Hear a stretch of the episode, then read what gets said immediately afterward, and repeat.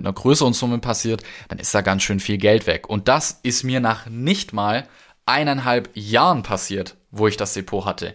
Jetzt gehen wir ja hier davon aus, dass du für deine Pension vorsorgen möchtest, also rund 40 Jahre in die Zukunft. Also wenn das natürlich mit der Häufigkeit passieren würde, wie ähm, in meinem Fall, dann wären wir ziemlich arm in Pension. Da würden im Endeffekt die ganzen Steuern die Gewinne auffressen. Hallo und herzlich willkommen zum Finanzkorb Podcast, der Podcast rund um deine Verbeamtung als Polizist, um das Thema Finanzen und alles, was damit in Verbindung steht.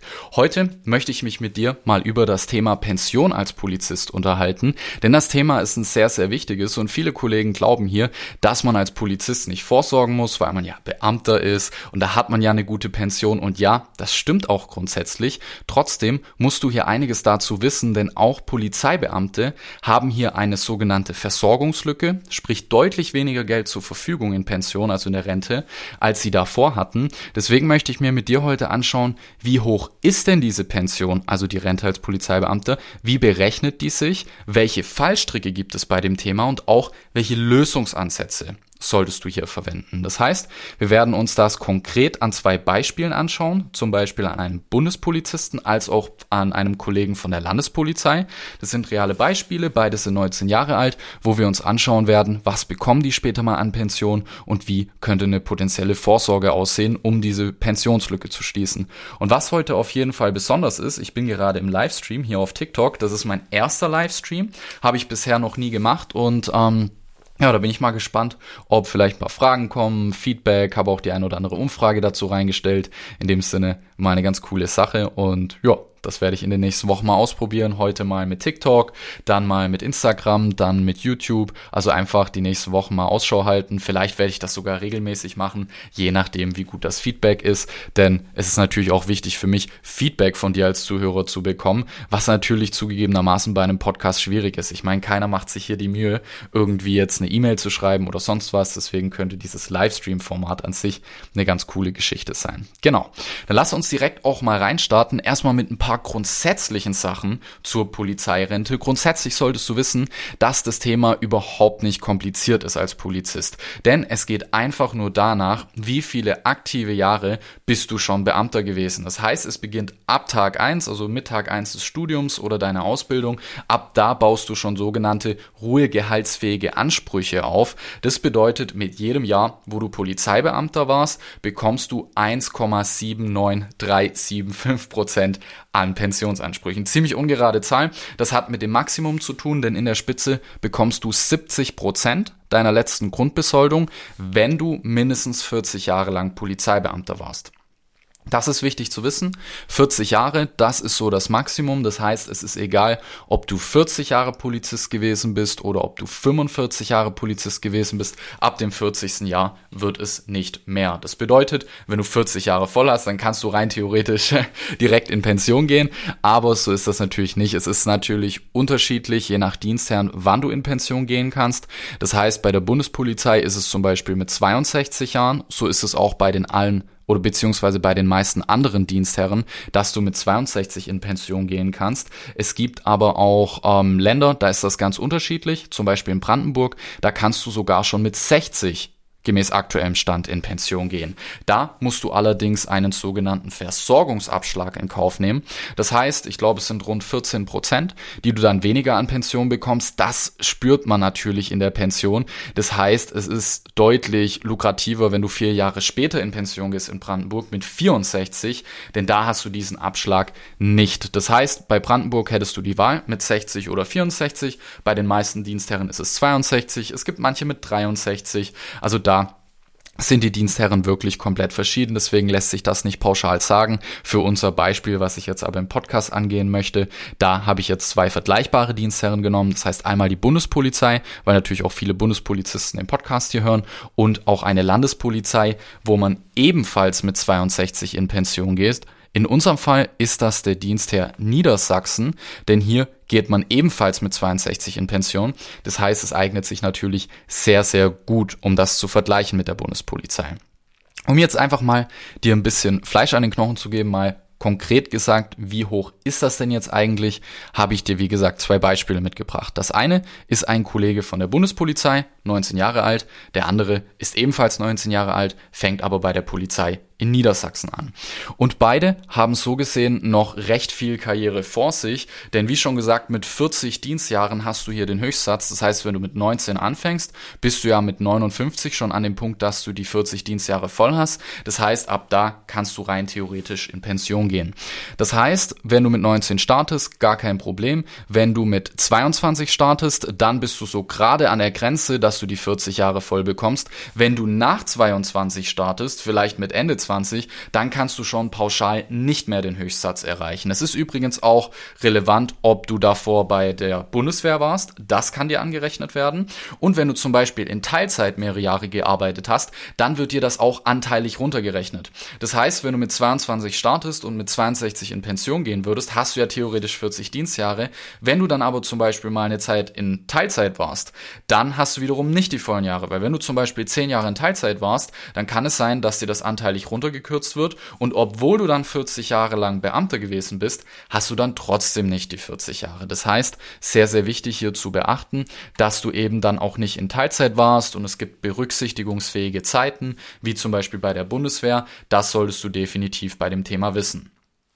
Genau, das heißt, beides sind 19, beide haben 40 Jahre vor sich. Das heißt, wie schon erwähnt, pro Jahr baut man eben diese gerundet 1,79 Prozent auf. Das heißt, beide haben hier grundsätzlich den Höchstsatz, bedeutet rund 70 Prozent von der letzten Grundbesoldung. Um das jetzt mal wirklich konkret zu benennen, wie viel das ist, gehen wir einmal zu den Bundespolizisten. Hier habe ich unterstellt, dass der Bundespolizist das derzeit höchste Amt im gehobenen Dienst erreicht. Das wäre in dem Fall die Besoldungsgruppe A3. A13. Wenn er A13 bekommt, dann hat er ein Netto, welches ungefähr bei 4.356 Euro liegt. Also ungefähr 4,3 beziehungsweise 4,4, was er später netto rausbekommt. Das ist natürlich davon abhängig, ob er jetzt verheiratet ist, ob er Kinder hat und so weiter. Aber rund diese 4.300 Euro, damit kann er rechnen. Was jetzt hier nicht mit eingerechnet ist, es sind natürlich Schichtzulagen oder auch andere Zulagen. Das heißt, er wird effektiv nochmal ungefähr 200, 300 Euro höher liegen. Das muss man natürlich bei dem Thema berücksichtigen, weil wenn du in Pension gehst, dann hast du logischerweise keine Schichtzulagen mehr. Aber wenn wir das jetzt mal einfach halten und das außen vor lassen, dann können wir sagen, er bekommt ein Netto von 4.300 bis 4.400 ungefähr in seiner letzten Grundstufe. Und wenn er jetzt in Pension geht, dann hat er ungefähr 3300 Euro zur Verfügung. Das heißt, er hat ungefähr einen Tausender monatlich weniger. Und jetzt magst du dir denken, okay, er hat jetzt über 3000 Euro netto an Pension. Richtig geil. Das ist natürlich super. Und da muss ich dir recht geben, das ist im Vergleich zu Angestellten natürlich extrem gut. Ein vergleichbarer Angestellter wird definitiv nicht so viel bekommen. Der wird, wenn überhaupt, wahrscheinlich um die 2000 Euro plus minus bekommen. Das heißt, die Pension ist schon mal grundsätzlich von Haus aus eine sehr, sehr gute Geschichte.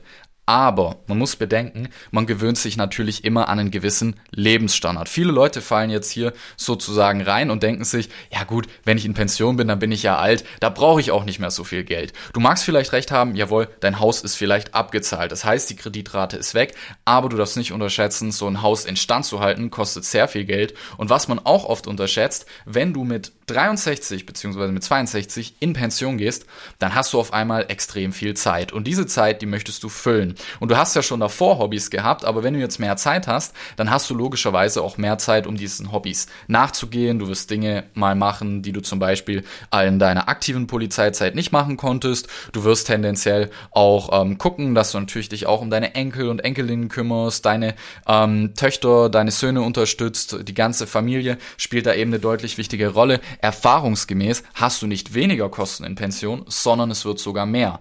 Aber du hast dir natürlich einen gewissen Lebensstandard angewöhnt, weil erfahrungsgemäß ist es so, dass dein Lebensstandard sich bei rund 80 Prozent deiner ähm, monatlichen Bezüge beläuft. Das heißt, wenn du zum Beispiel vor der Pension viereinhalbtausend Euro verdient hast, dann ist dein Lebensstandard ungefähr dann auch bei diesen 3600. Das heißt, das sind schon mal 300 Euro weniger, plus du möchtest an sich mehr ausgeben. Das ist natürlich schon mal grundsätzlich ein Problem. Das wirst du spüren, dass es weniger ist.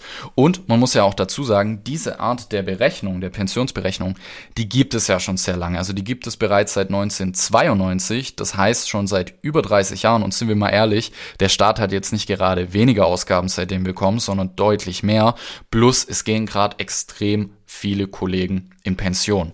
Das heißt, diese ganze Babyboomer-Generation, also die Jahrgänge bis 1969, die gehen jetzt alle langsam in Pension und das ist natürlich ein riesiger Kostenblock, der hier auf den Staat zukommt. Das heißt, das hatten wir in der Form noch nicht, dass jetzt so viele Kollegen in Pension gehen. Deswegen wird auch gerade so krass eingestellt bei der Polizei. Und ich sag's dir ehrlich, wenn wir diese Art der Berechnung vor 40 Jahren gemacht hätten, das wäre eine ganz andere gewesen, weil die gibt's ja erst seit 30 Jahren. Und wir machen hier jetzt gerade eine Prognose in die nächsten 40 Jahre. Das heißt, es ist sehr, sehr wahrscheinlich, dass sich das nochmal in Zukunft ändern wird. Deswegen muss man hier natürlich auch eine gewisse Flexibilität beibehalten. Aber rein faktisch betrachtet ist das die korrekteste Art, von der wir heute ausgehen müssen. Das heißt, du hast ungefähr einen Tausender weniger zur Verfügung monatlich als Bundespolizist, tendenziell ein bisschen mehr.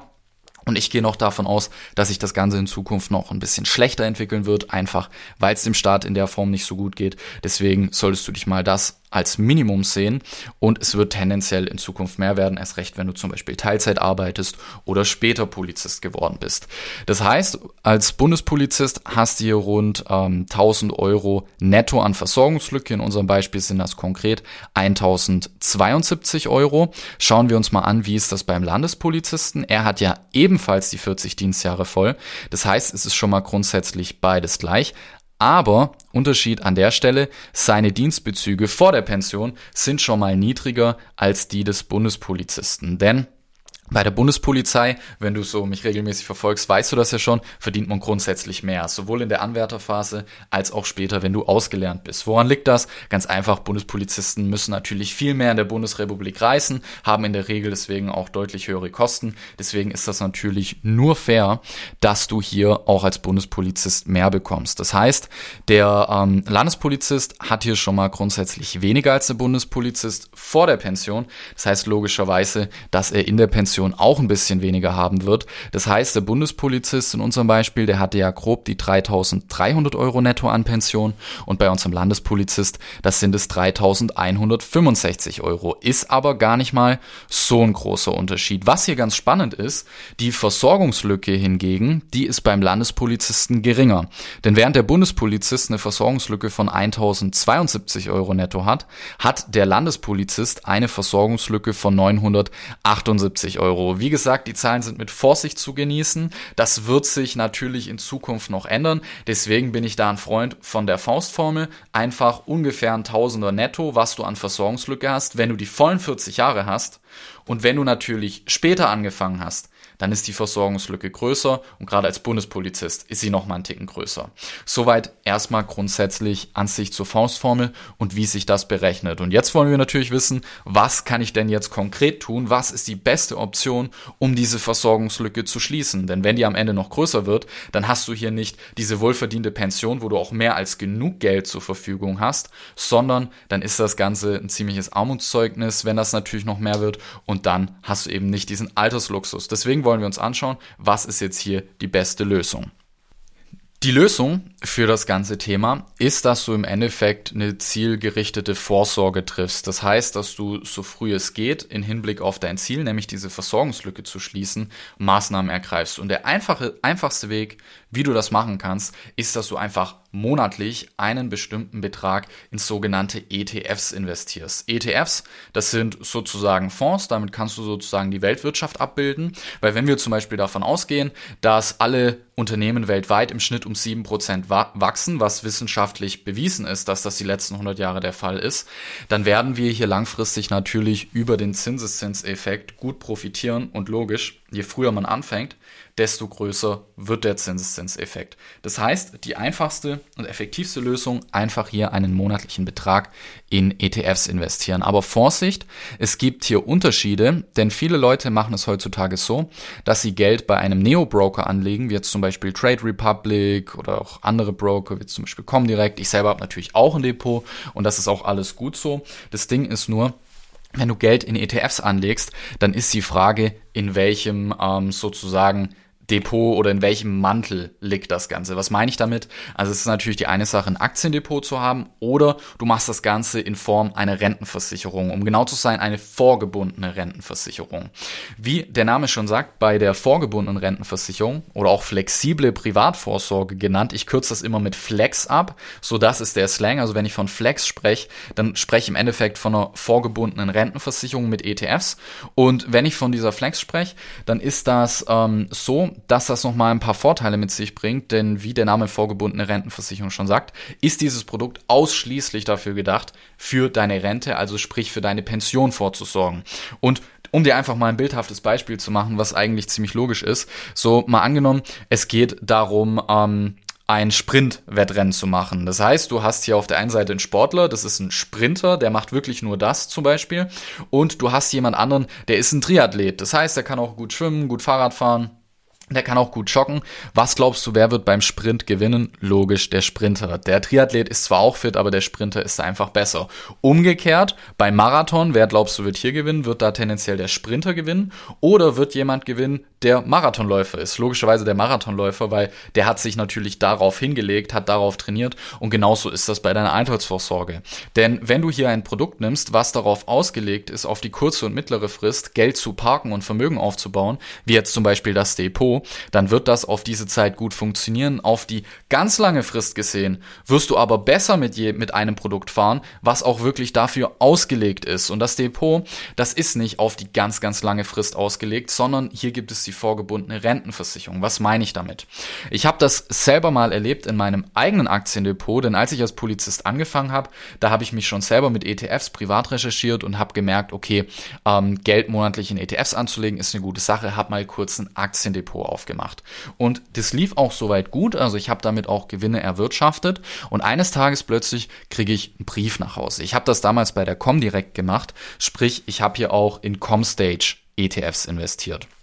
Comstage ETFs, das sind die von ähm, Comdirect und dann gab es eine Fusion. Und zwar hat nämlich ähm, Comstage mit Luxor fusioniert. Und dann wurde einer meiner ETFs wurde dann aufgelöst und wurde quasi in genau den gleichen ETF reingelegt. Also der hat eins zu eins das gleiche gemacht, sowohl die Beschreibung als auch der Name war praktisch gesehen das gleiche, aber er hatte eine andere Wertpapierkennnummer. Denn wenn so ein Wertpapier neu aufgelegt wird, dann spricht man von einem sogenannten Hard close. Also sprich, es wird einfach straight geschlossen, ähm, das Wertpapier. Und was passiert dann im Depot? Deine Anteile werden automatisch verkauft. So war das auch bei mir. Ich habe den Brief nach Hause bekommen, wo halt drin stand, okay, das Wertpapier wird aufgelöst. Ähm, das wird dann automatisch verkauft und ich kann mehr oder weniger nichts dagegen machen. So war das dann auch. Ähm, ich musste hier natürlich Ordergebühren zahlen und ich hätte auch Steuern zahlen müssen auf meine Gewinne. Und das war krass, weil in meinem Fall war das jetzt nicht schlimm, weil man hat ja 800 Euro Freibetrag. Das heißt, meine 200 Euro Gewinn, die ich aus dem ETF hatte, die musste ich nicht versteuern. Aber wenn das jetzt natürlich mehr Geld gewesen wäre, sagen wir zum Beispiel 2000 Euro Gewinn, dann hätte ich da Steuern drauf zahlen müssen. Und das ist natürlich ärgerlich, denn wir zahlen ja, wenn wir Gewinne aus Kapitalerträgen erwirtschaften, rund 25 Prozent an Abgeltungssteuer. Und wenn dir das natürlich mit einer größeren Summe passiert, dann ist da ganz schön viel Geld weg. Und das ist mir nach nicht mal eineinhalb Jahren passiert wo ich das Depot hatte. Jetzt gehen wir ja hier davon aus, dass du für deine Pension vorsorgen möchtest, also rund 40 Jahre in die Zukunft. Also wenn das natürlich mit der Häufigkeit passieren würde, wie ähm, in meinem Fall, dann wären wir ziemlich arm in Pension. Da würden im Endeffekt die ganzen Steuern die Gewinne auffressen. Und ganz so krass ist das nicht. Also ist jetzt nicht so, dass ein Hardlos alle eineinhalb Jahre passiert. Aber ich habe das neulich wieder bei einem größeren Wertpapier erlebt und das jetzt in nicht mal sechs, sieben Jahren schon zweimal.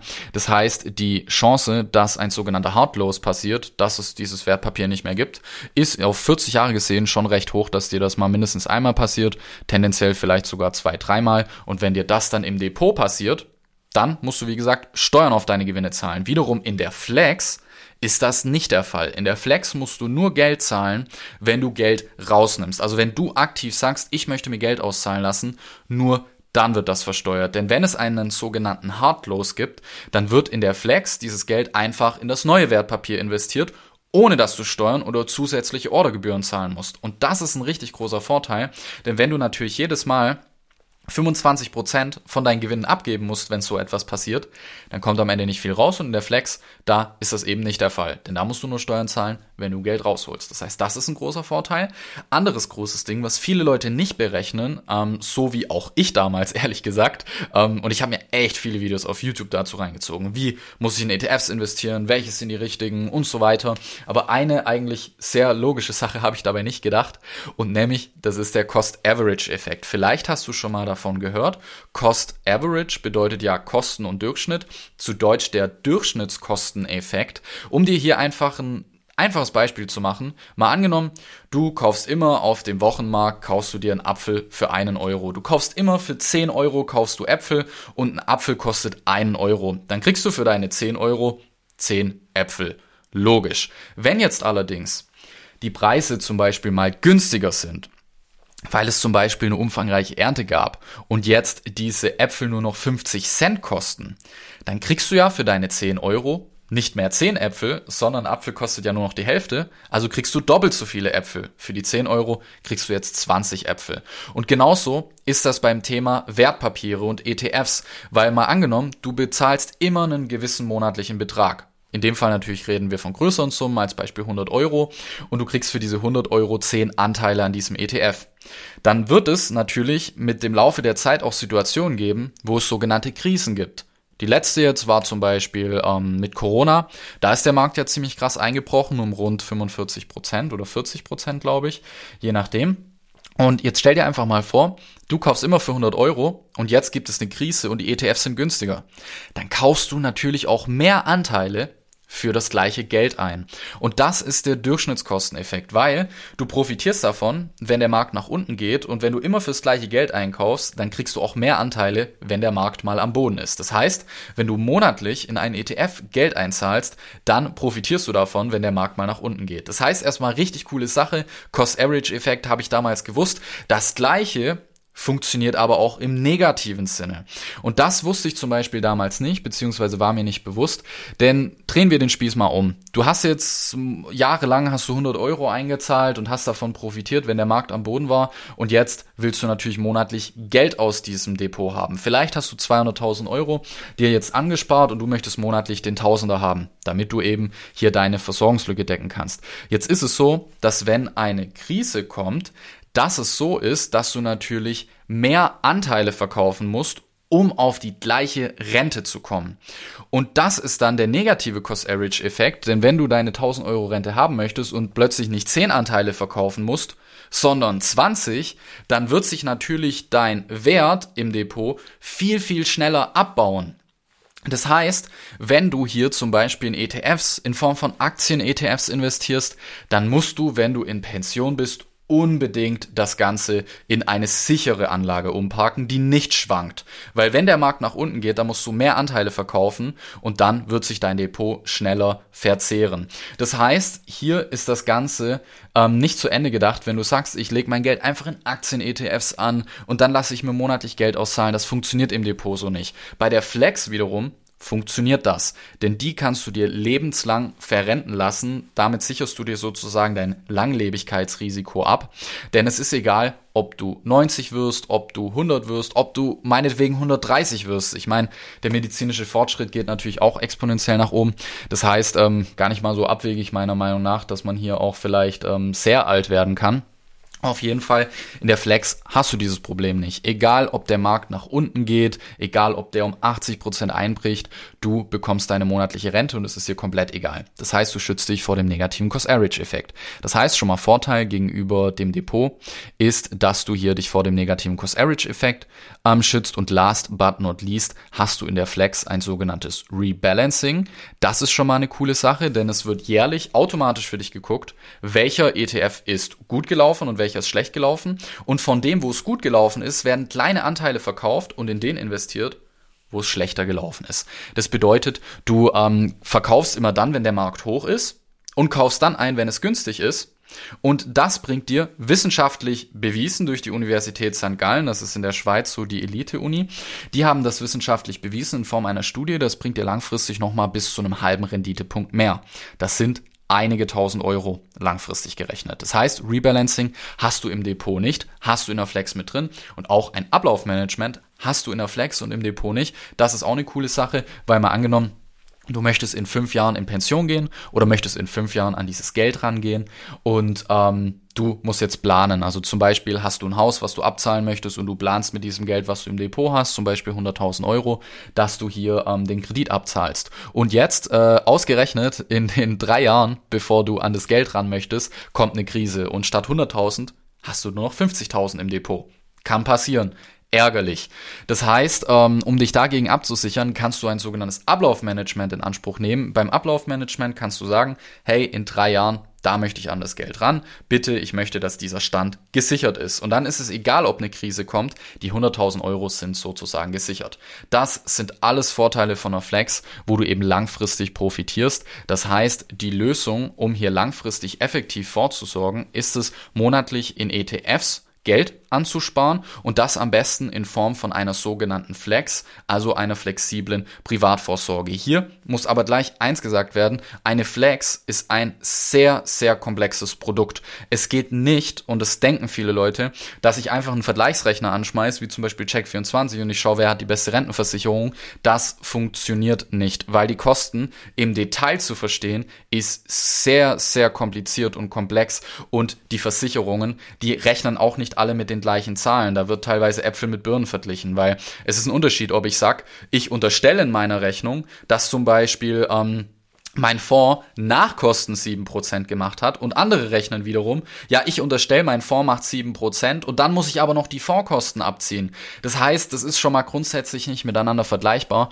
und auch das Produkt im Detail zu verstehen, glaub mir, das dauert eine Weile. Ich habe mich drei Jahre überwiegend mit diesem Produkt ähm, beschäftigt und ich sag's dir ehrlich, die ersten zwölf Monate habe ich Revue passierend ähm, das Produkt noch nicht wirklich verstanden. Das hat wirklich sehr lange gedauert. Deswegen, wenn es ums das Thema vorgebundene Rentenversicherung geht, also Flex, unbedingt einen Profi zur Seite nehmen. Weil das zu verstehen, das ist sehr schwierig und glaub mir, die allermeisten Finanzberater haben das Thema nicht verstanden. Also auch nicht jeder Finanzberater ist automatisch ein Profi für dieses Thema.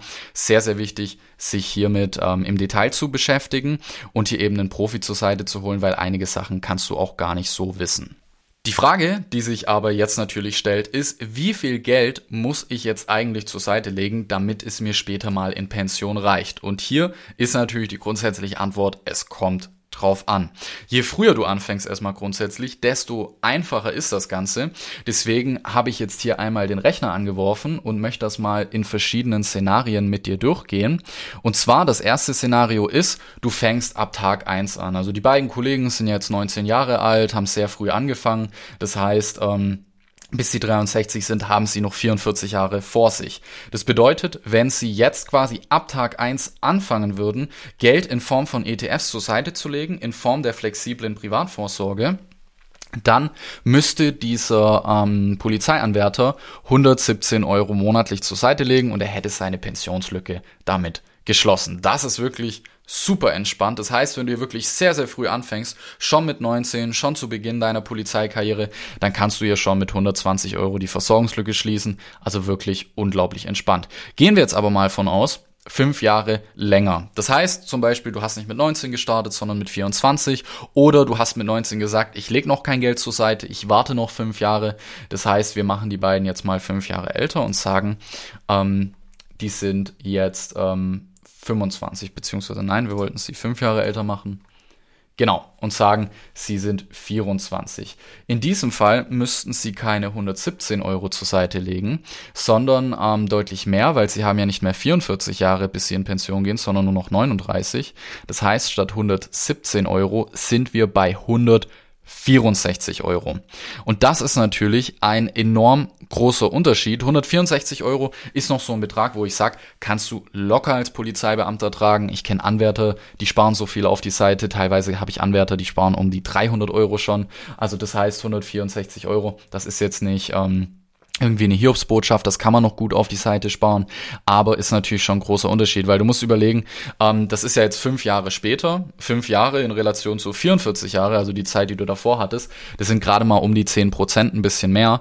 Du musst aber statt 117 164 Euro monatlich zahlen und das ist natürlich weit mehr als 10 Prozent, was du mehr monatlich sparen musst. Das heißt, je später du anfängst, desto krasser wirkt sich das aus und jetzt gehen wir nochmal ähm, nochmal deutlich älter machen die Kollegen jetzt noch mal zehn Jahre später. Das heißt, mal angenommen, du hast ähm, nicht zu Beginn dich äh, angefangen um deine Pension zu kümmern, sondern du hast 15 Jahre gewartet oder es kann ja auch einfach sein, du ähm, bist schon etwas älter und hast noch keinerlei Vorsorge gemacht. Wenn du zum Beispiel 34 bist, also gerade mit Mitte 30, dann hast du natürlich nicht so eine hohe Pension.